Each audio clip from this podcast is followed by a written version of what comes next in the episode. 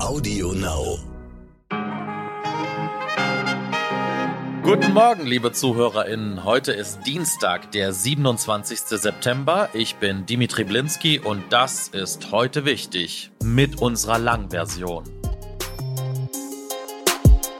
Ja, Sie haben es vielleicht gemerkt, dass ich nicht Michel Abdullahi bin, der hier für Sie 369 Folgen dieses wunderbaren Podcasts durchmoderiert hat, ob von der Zugtoilette der Deutschen Bahn, aus Kanada, neben seinen Recherchen über Eisbären oder aber während seiner Covid-Erkrankung. Ja, keine einzige Folge ist bisher ausgefallen, sogar am Tag seines Flugs nach LA gab es ein frisches Heute wichtig.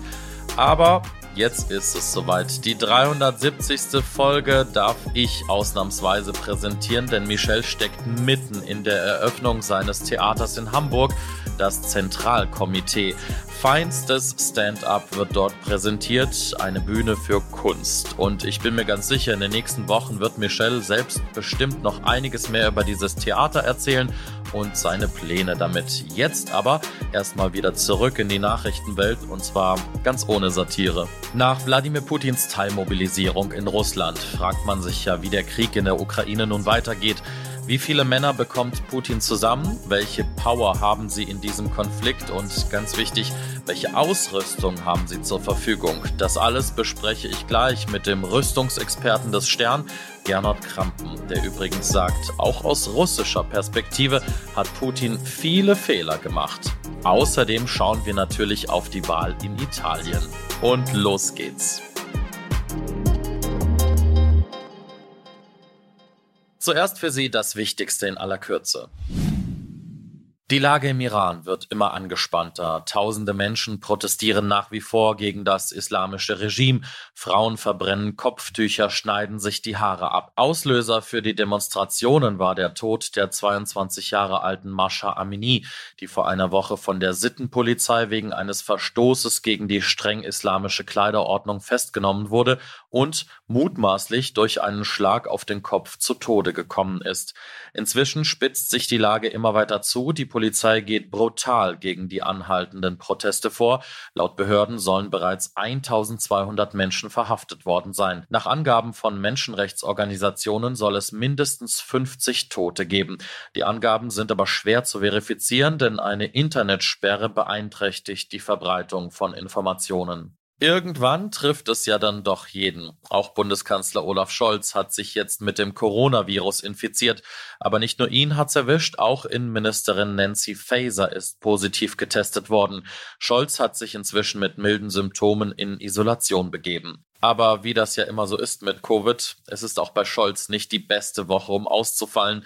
Zum Wochenende soll eigentlich die umstrittene Gasumlage eingeführt werden. In der Ampel werden jetzt aber Stimmen laut, die Umlage zum Beispiel durch einen Gaspreisdeckel zu ersetzen. Scholz selbst hatte für Mittwoch eine Beratung mit den Ministerpräsidentinnen der Länder geplant.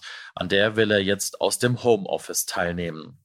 Sind Sie schon mal für 19 Euro in den Urlaub geflogen? Dass solche Ticketpreise in Sachen Klimawandel mit Sicherheit das falsche Signal senden, darüber brauchen wir, glaube ich, nicht reden. Aber wahrscheinlich hat der eine oder die andere von Ihnen trotzdem mal freudestrahlend zugeschlagen, wenn so ein Angebot auf dem Tisch lag. Damit soll jetzt Schluss sein. Der Billigflieger Ryanair stand wie kein zweiter für genau diese Angebote. Wie bei anderen Fluglinien auch, sind aber auch höhere Kerosinpreise und die Inflation auch bei Ryanair nicht spurlos vorbeigegangen. Deshalb sollen die Flugtickets in den kommenden Jahren um ein Viertel teurer werden also 25 Euro statt 20? Nein, Spaß beiseite.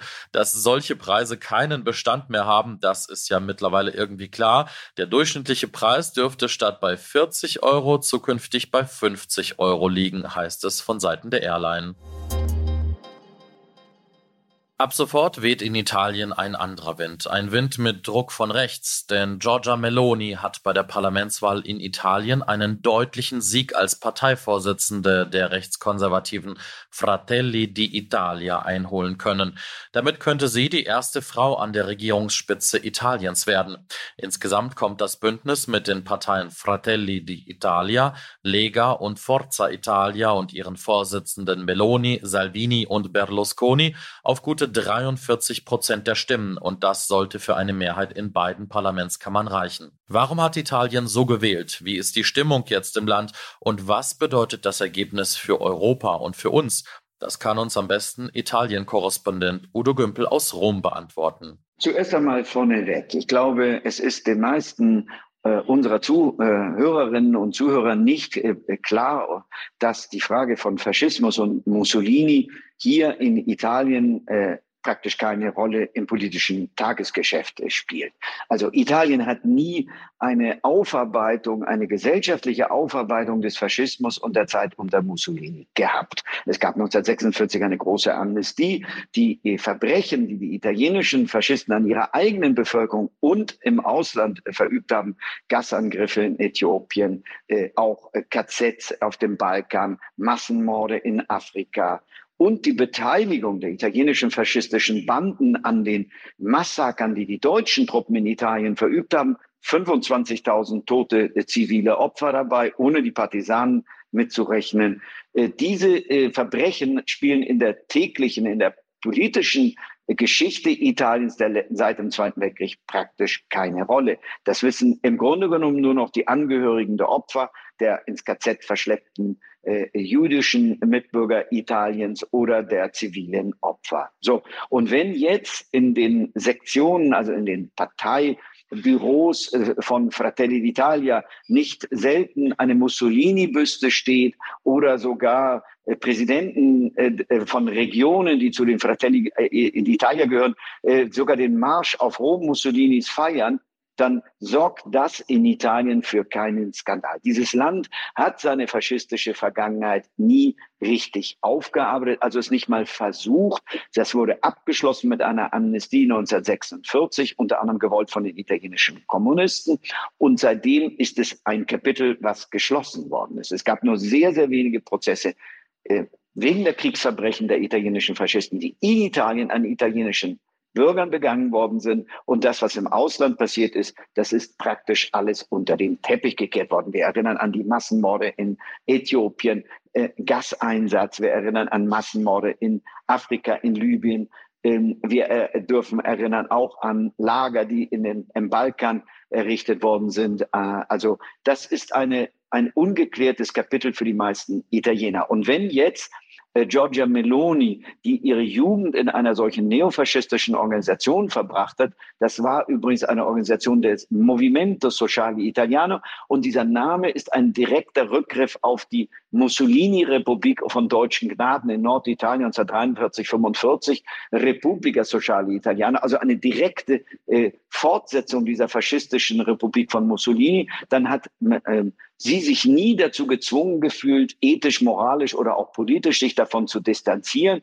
Äh, Giorgia Meloni hat selber mal gesagt, ach, ich sehe das eigentlich alles nicht so verbissen. Ich sehe das eigentlich mit Mussolini und dem Faschismus relativ locker. Das ist eben einfach Teil unserer Vergangenheit. So, also sie ist im Grunde genommen ein perfektes Symbol für die Nichtaufarbeitung der faschistischen Vergangenheit. So, dieser Faschismus kommt natürlich nicht wieder zurück. Diese Bedingungen gibt es nicht mehr.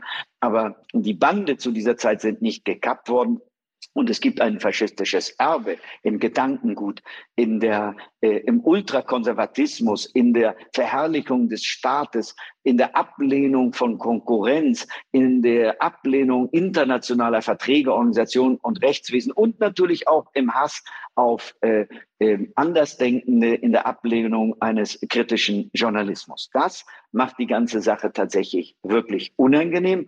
Und wenn ich jetzt an Europa denke, äh, Giorgia Meloni weiß sehr wohl und ihre Regierung weiß sehr wohl, dass sie in einem Art finanziellen Korsett stecken. Das heißt also, Italien wird seit Jahren schon über die äh, Schulden, Schuldtitelaufkäufe der äh, äh, Zentralbank Europas, der Europäischen Zentralbank aus Frankfurt finanziert. Italien macht ein Staatsdefizit, natürlich auch durch die Corona-Krise bedingt, von zwischen 80 und 100 Milliarden Euro pro Jahr.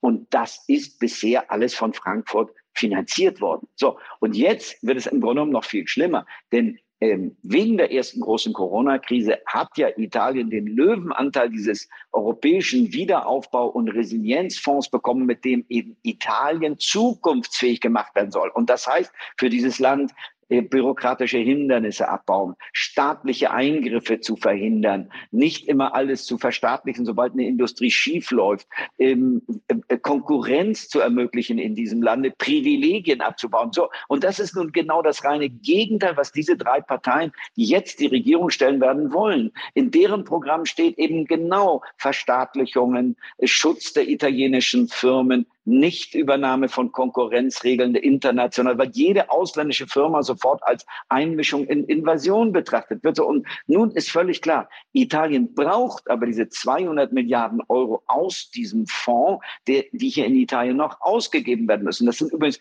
die Regeln dafür hat die Europäische Kommission zusammen mit der Regierung von Mario Draghi, der schließlich EZB-Präsident war, gemeinsam geschrieben. Die sind von allen unterschrieben worden, nicht von der Giorgia Meloni. Sie war immer dagegen. Und diese Regeln müssen natürlich eingehalten werden, denn die Europäische Kommission wird natürlich Schritt für Schritt die Vergabe dieser Mittel entsprechend dieser Regeln kontrollieren. Und wenn die Regierung Meloni sich nicht daran hält, gibt es kein Geld. Und dann schlittert Italien, man kann es leider schon vorhersehen, in den nächsten zwölf bis 18 Monaten wieder in eine schwere finanzielle Krise. Denn ohne diese Mittel, 200 Milliarden plus die weitere weitere Finanzierung durch die Europäische Zentralbank. Wir können da mal ganz locker von 250 bis 300 Milliarden Euro sprechen. Dann werden diese Mittel nicht fließen oder nur zum Teil. Und dann beginnt ein riesiger Konflikt Italiens mit der Europäischen Union, mit der Zentralbank. Und ähm, da sitzt Italien eindeutig äh, am kürzeren Hebel. Und Giorgia Meloni weiß das. Sie wird also lavieren. Aber das ist das große Konfliktfeld. Und ein Erpressungspotenzial hat natürlich diese Regierung. Sie, Giorgia Meloni, hat von Anfang an gesagt, sie steht zur NATO, sie steht zur Verteidigungsbereitschaft, zum Bündnis und auch zur Unterstützung der Ukraine. Aber ihre beiden Bündniskameraden, also Silvio Berlusconi und vor allem äh, natürlich Matteo Salvini, die sind ja nun als uralte Busenfreunde von Wladimir Putin bekannt. Äh, wenn man bedenkt, dass es ein Politiker ist, der sich mit einem Putin-T-Shirt auf dem Roten Platz hat fotografieren lassen, nachdem Putin gerade die Krim illegal besetzt und annektiert hat, dann ist das schon wirklich ein klares Zeichen. Und dann könnte natürlich die Meloni sagen, okay, wenn ihr uns das nicht Geld gibt, dann gehen wir eben bei, bei Putin äh, äh betteln, auch wenn da vielleicht in Zukunft gar nichts mehr ist. Aber dieses Erpressungspotenzial ist da. Sie könnte also die europäische Solidarität, das hat ja auch schon ihr bester Freund in der Europäischen Union, ihr einziger Freund in der Europäischen Union, Viktor Orban, mehr als deutlich äh, durchexerziert. Ein, äh, die Einstimmige, äh, einstimmige Entscheidung in der Europäischen Union mit ähm, äh, Giorgia Meloni werden noch schwieriger. Man hat jetzt nämlich in zwei Zukunft. Äh, man hat jetzt in Zukunft zwei auf dieser Seite. Man hat eben Viktor Orban und hat die Meloni. Also leichter wird es alles nicht. Vielen lieben Dank an Udo Gümpel nach Rom.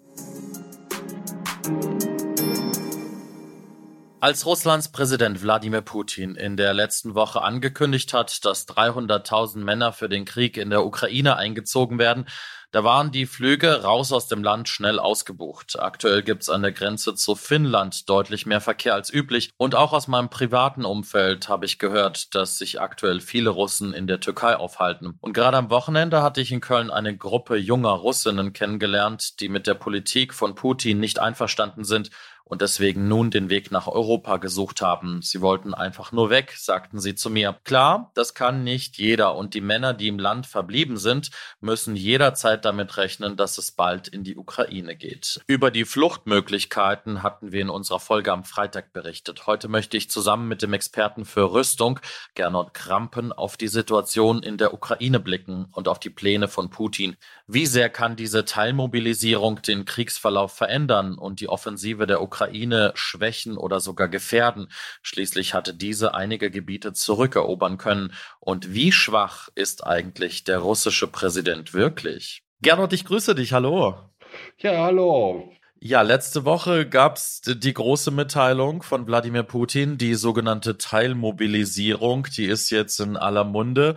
Äh, wie ist so dein Eindruck bisher? Was hörst du, was siehst du, was liest du darüber? Wie läuft's gerade für Putin?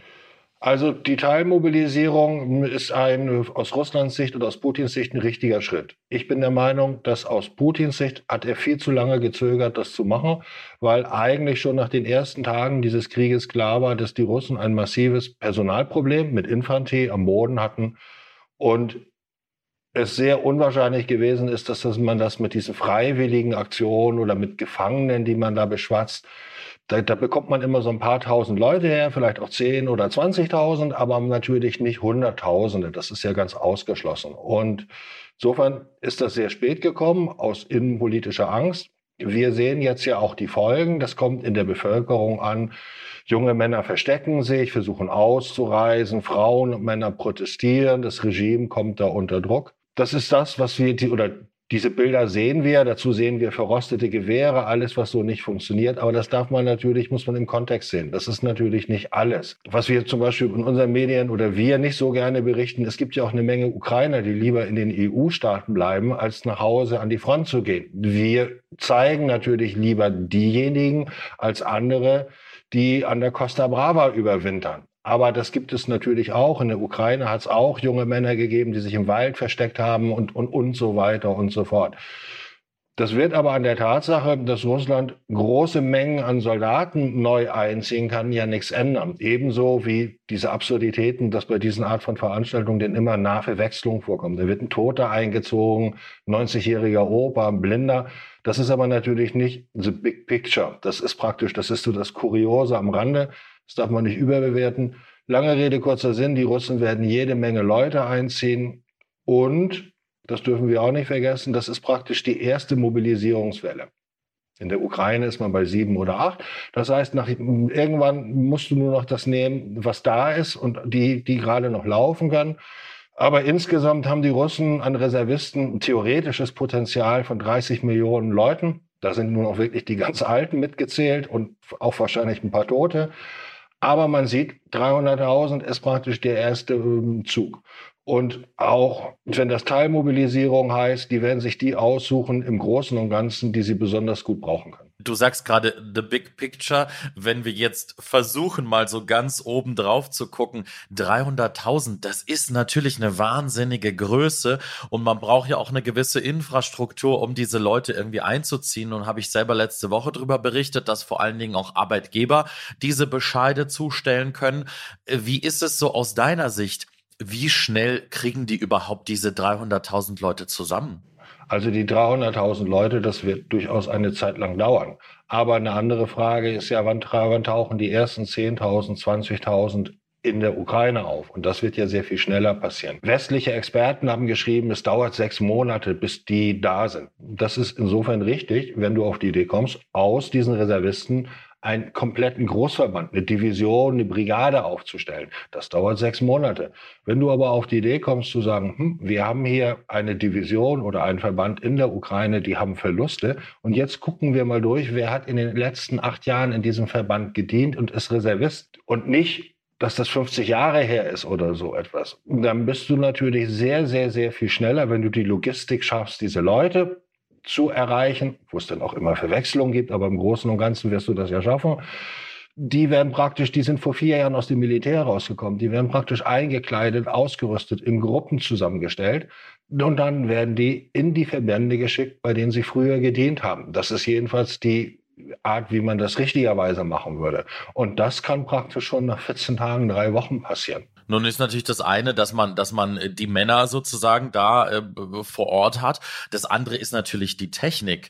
Ähm, wie gut ist denn Russland ausgerüstet? Also da muss man ja sagen, wie ich schon gesagt habe, aus Putins Sicht passiert das ja alles viel zu, zu spät. Am Anfang des Krieges hatten die russischen Verbände extrem viel schwere Technik, schwere Kampftechnik, weil sie gewissermaßen auf große Feldschlachten ausgelegt sind. Inzwischen ist diese Technik ja im Wesentlichen oder zum großen Teil auch abgenutzt worden oder ist jedenfalls sehr viel zerstört worden. Und jetzt kommen die Männer, die man am Anfang gut hätte brauchen können und zum Teil fehlt diese Technik. Das ist ja ganz ohne Frage so.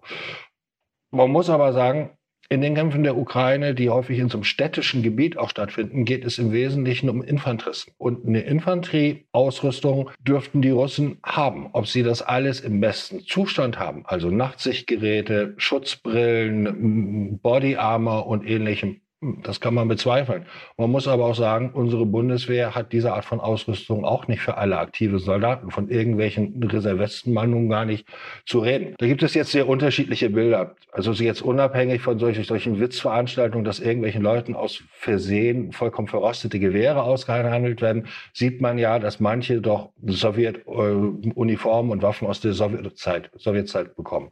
Aus Tschetschenien konntest du allerdings auch Bilder sehen, wo du denkst, ups, die sind ja komplett aus der militärischen Wünsch dir was Waffenkammer gekommen. Das dürfte also sehr unterschiedlich sein. Ich glaube, das Hauptproblem für die Russen wird sein, moderne Ausrüstung, elektronische Ausrüstung für diese Leute zu beschaffen. Also Drohnen, Nachtsichtgeräte, Zieloptiken, Kommunikationsgeräte. Da wird es Mangel geben, weil man das in Russland so nicht herstellt und weil man da keine alten Sachen eingelagert hat. Beim Sturmgewehr muss man sagen, hm, modernere Sturmgewehr ist etwas leichter als die früheren Modelle, weil man eben andere Verbundstoffe benutzt und nicht nur Holz und Metall. Aber daran wird die Sache nicht scheitern, dass deine alte AK eventuell 400 Gramm schwerer ist als das Nachfolgemodell. Und davon werden die Russen jede Menge und genug haben. Und auch was Panzer und Artillerie angeht, gehen, haben sie ja extreme Verluste gehabt. Aber wenn Sie damit anfangen, Ihre alten magazinierten Sachen nur fahrfähig zu machen und nicht komplett zu modernisieren mit anderen Zielsystemen und anderen Dingen, dann werden Sie davon doch noch eine Menge nachschieben können. Wie ist, wie wirkte diese Entscheidung der Teilmobilisierung auf dich? Es wurde ja bei uns häufig kommuniziert, dass es ja eindeutig als Schwäche ausgelegt wird von Putin, dass er jetzt eben die Leute dann auch braucht, die ihm dort fehlen. Äh, wie siehst du diese Entscheidung zur Teilmobilisierung? Man muss ja sagen, alles ist ja eine Schwäche von Putin. Also so, wenn, wenn man davon ausgeht, dass die Russen das ist wohl richtig angenommen haben, dass sie diesen Krieg in wenigen Tagen mit so einer Art Blitzkrieg und einer Massenkapitulation der Ukraine gewinnen würden, ist es natürlich insgesamt alles eine Riesenkatastrophe und ein Fehler jagt dem anderen. So, das ist natürlich richtig. Richtig ist auch, dass Putin aus innenpolitischen Gründen diese Mobilmachung sehr lange, ich würde mal aus seiner Sicht sagen, viel zu lange hat, aufgeschoben hat. Aber nun hat er sie getroffen. Jetzt kann man sagen, natürlich ist das eine Position der Schwäche ausgehend von seinen ursprünglichen Ideen. Wenn man jetzt aber guckt, dass die Ukraine natürlich wirklich auch jeden einzelnen Mann, und zwar von irgendwie Teenie-Alter bis Rentenalter auch versucht einzuziehen und da überhaupt nicht zimperlich ist, dann ist es ein, ist der Vergleich doch ein bisschen anders. Ich glaube, für Russland ist die entscheidende Frage, ob es Putin gelingt, das Narrativ des Krieges zu drehen. Also von einer Art Polizeiaktion, um diese komischen Ukrainer zu bestrafen und heim ins Land zu holen, ein Narrativ zu machen, wir kämpfen hier gegen die NATO, gegen die USA und die schieben die Ukrainer vor und es ist gewissermaßen so etwas wie der große Vaterländische Krieg 2.0. Der war auch kein Zuckerschlecken, der hat Opfer gekostet, aber wir müssen es tun, um, Russ um Mütterchen Russland zu beschützen. Das ist ja das neue Narrativ. Ob die Leute das so glauben, kann man von außen schwer sagen, weil die Oppositionellen, wenn es natürlich so oder so nicht glauben, aber wie das in der normalen Bevölkerung verfängt, der wird es beim Teil verfangen. Ich glaube, das ist die entscheidende Frage für Putin, ob er diesen Umbruch des Krieges von wir züchtigen die bis oh weh, die böse NATO bedroht uns, ob er den verkaufen kann. Nun hatten wir beobachtet, dass die Ukraine mit der Offensive doch recht erfolgreich war in manchen Regionen. Und jetzt kommt eben Putin mit dieser Teilmobilmachung. Was glaubst du, was erwartet uns in den nächsten Wochen? Wie wird sich die Situation verändern? Also die Teilmobilmachung oder diese Mobilmachung wird ja das Blatt nicht grundsätzlich wenden können, weil die Schwäche der russischen Armee oder der Streitkräfte ist auf so vielen Ebenen, dass es nur mit mehr Manpower ja nicht äh, zu beheben ist. Also so die ganze Führungsschwäche, die falschen Operationsansätze, die, die, die, die kolossale Selbstüberschätzung in den Köpfen der Militärs, das wird, die sind ja nicht ausgewechselt, nur weil sie neue Rekruten haben. Aber grundsätzlich äh, gibt es ja, es gibt ja von Stalin diesen Satz, dass Quantität eine eigene Qualität erzeugt. Das ist ein sehr tiefgründiger Satz, aber auch auf der einfachen Ebene ist der natürlich richtig. Im Moment ist es so, dass die Ukrainer die Russen definitiv an Manpower überholt haben, weil sie Reservisten einziehen. Und sie nutzen die Reservisten geschickt für die schwachen äh, Verteidigungsstellungen, für, für gestaffelte Verteidigungsstellungen. Und diese Offensiven werden jetzt natürlich nicht von alten Männern aus der Territorialverteidigung irgendwie durchgeführt. Da ziehen sie die guten Truppen hin. Das wird insofern nicht mehr so funktionieren, weil die Russen einfach ihre Stellung, vor allen Dingen auch der schlechteren oder schlechter verteidigten Frontabschnitte, wie jetzt hier östlich von Charkiw, da sind die Ukrainer ja einfach so durchgestoßen, weil die extrem schlecht besetzt an einzelnen Abschnitten gewesen sind. Das wird so nicht mehr passieren, weil die Russen in der Lage sind, eine stärkere Frontlinie aufzubauen, die Dörfer in der, in der Hinterhand zu Rundumverteidigung umzustellen, weil sie einfach mehr Leute haben. Mit den 300.000 würde ich mal sagen, ist das ein Anfang. Aber da können natürlich noch mal 200, 300.000 nachgeschoben werden. Also 20 Millionen kann ja kein Mensch ausrüsten. Das ist ja alles so Unfug. Das deutet nur an, die 20 Millionen oder 30 Millionen deuten nur an, dass sie ein großes Potenzial haben, an dem sie im Prinzip die geeignetsten aussuchen können, auch wenn in diesem Willkürregime natürlich politische Erwägungen mit hineinziehen. Also das wird jetzt praktisch, wer demonstriert, wird gleich an die Front geschickt oder so. Das ist natürlich nicht eigentlich bei einer Teilmobilmachung so gemacht, aber gedacht, aber das wird ja das Putin-Regime ganz klar so machen, um die Proteste zu ersticken. Wir hatten es schon kurz gerade angesprochen, die Schwäche sozusagen von Putin. Ähm, wenn man sich so die Titelseiten anschaut, dann wird ja schon gerne drüber gesprochen, ähm, ja, dass Putin eben schwach ist, dass seine Schwäche auch gefährlich ist und ähm, ja, dass im, im Prinzip viele Verluste auch zu verzeichnen sind so aus deiner Sicht, wenn man insgesamt so drauf schaut, ist es das tatsächliche Bild oder ist da auch viel Wunschdenken von uns mit dabei? Zweiteilige Antwort. Einerseits ist das richtig, dass Putin äh, nicht der knallharte Stratege ist und er ist nicht auch der skrupelloseste Machtmensch, den man erlebt hätte. Um jetzt was Böses zu sagen, dem Genossen Stalin wäre die Operation nicht so entglitten. Hätte einfach mehr Gewalt angewendet von Anfang an. Und Putin läuft mit seinen Entscheidungen den Ereignissen hinterher. Dieser ganze Krieg wird jetzt geführt mit einem Riesenaufwand. Den Krieg hätte ja Putin 2015 auch schon führen können. Mit einem sehr viel kleineren Aufwand hätte er bei dem Mai, nach dem Maidan-Umbruch die äh, Ostgebiete der Ukraine herauslösen können, wenn russische Truppen einmarschiert sind. Hat er nicht gemacht. Und das kann man endlos weiterführen. Insofern ist das schon eher nicht dieses Bild, dieses, was er selber so, dieses Machtmenschen, der, der vor, vorandenkt. Das sehe ich so nicht. Die Schwäche hm, jetzt ist einerseits offenkundig und wie ich gesagt habe, es kommt aber im Wesentlichen auf die Stimmung der Bevölkerung drauf an. Und das sind nicht unbedingt die Intellektuellen in St. Petersburg oder in Moskau, die gerne im Fernsehen mal auftreten oder die gar schon Aktivisten, die gar schon im Westen oder, sind, sondern das ist praktisch, wie ist die Stimmung in den Fabriken bei den alten Frauen. Die, diese Dinge sind ja viel entscheidender für diese Sache. Und da gibt es im Moment offenbar große Probleme. Aber der Kreml hat eben auch einen großen Propagandaapparat. Der wirkt bei uns nicht, weil diese Narrative, die sind nicht auf den Westen zugemünzt. So, das versteht man hier nicht. Aber wenn Putin es gelingt, dieses Narrativ des großen Vaterländischen Krieges, diese Rufe zur Front, zur Front und du bist Kiew, du, also bam, wieder zu beleben. Und am PR-Strategen wird es ihm da ja nicht mangeln, denn äh, kann sich das Blatt daheim wenden wenden. Und die Schwäche, die beschrieben wird, ist natürlich die Schwäche der Armee. Die russische Armee steht ja nicht vor dem Zusammenbruch, aber wenn der Ukraine diese Offensiven in den schwächer verteidigten Gebieten der Russen weiter gelingen, droht das Ganze zu kollabieren. Das ist natürlich durchaus eine Möglichkeit. Und deshalb gibt es natürlich der, der Schwäche Putins oder des Militärs in dieser Hinsicht korrespondiert immer die Furcht des nuklearen Einsatzes. Und das muss man eben, das letzten Endes eine Glaubensfrage. Und es sagen ja genug Experten, dass der militärische Ein äh, der Einsatz von Atomwaffen gar keine große Wende bringen würde. Ist ja auf einmal äh, so eine Geschichte.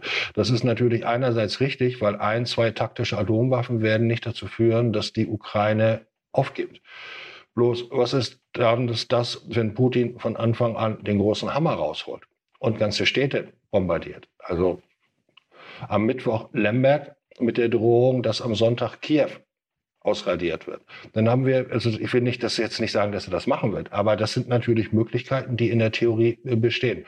Und Das kann man im Moment nicht, nicht sagen. Das würde man aber durchaus bemerken, falls äh, in diese Situation würde sich stellen, wenn die russische Front komplett zusammenbrechen würde. Gernot, vielen lieben Dank dir für den Einblick. Ja, ich äh, danke dir auch, Dimitri. Heute nicht ich.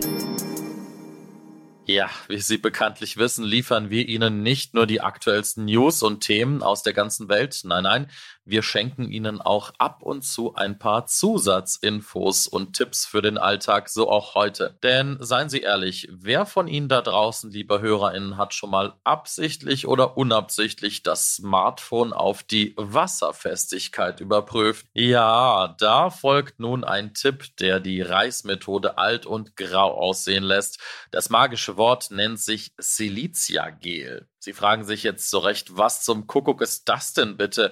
Nun, ich verrate Ihnen, dass Sie das Gel kennen, denn das Wundermittel ist meist in kleinen weißen Tütchen verpackt und ist im Prinzip nichts anderes als Kieselgel. Da der chemische Begriff Siliziumoxid Wasser binden kann, wird dieses Gel sehr häufig als Trockenmittel in der Textilindustrie eingesetzt. Wenn Sie sich zuletzt erst eine neue, schöne, schicke, warme Jacke für die kalten Monate zugelegt haben, könnte Ihnen das weiße kleine Päckchen mit den Kügelchen aufgefallen sein. Mein Tipp, bewahren Sie das Tütchen gut auf, so sparen Sie sich Reparaturkosten. Generell ist das Wundermittel einsetzbar, sobald das Wort Feuchtigkeit ins Spiel kommt. Und an alle, die das Tütchen wegwerfen wollen, nein, nein, stopp, die Kügelchen können wiederverwendet werden. Dafür muss aber erstmal die Flüssigkeit raus aus den Gelkügelchen und das geht am besten im Backofen bei 80 Grad. Aber bitte, bitte, liebe HörerInnen, legen Sie diese Kügelchen bloß nicht in die Mikrowelle, denn die könnten brennen. Dann wäre zwar das Handy gerettet, aber die Rechnung der Feuerwehr umso höher.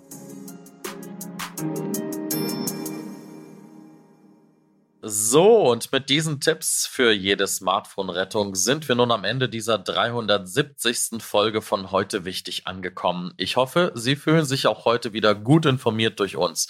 Bei Fragen und Anmerkungen schreiben Sie uns doch gerne an heutewichtig.stern.de.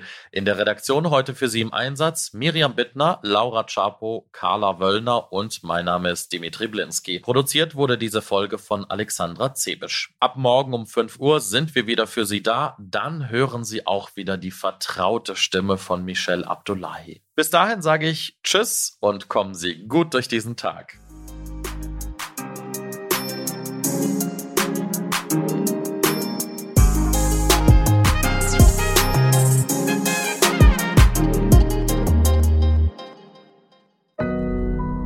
Audio Now.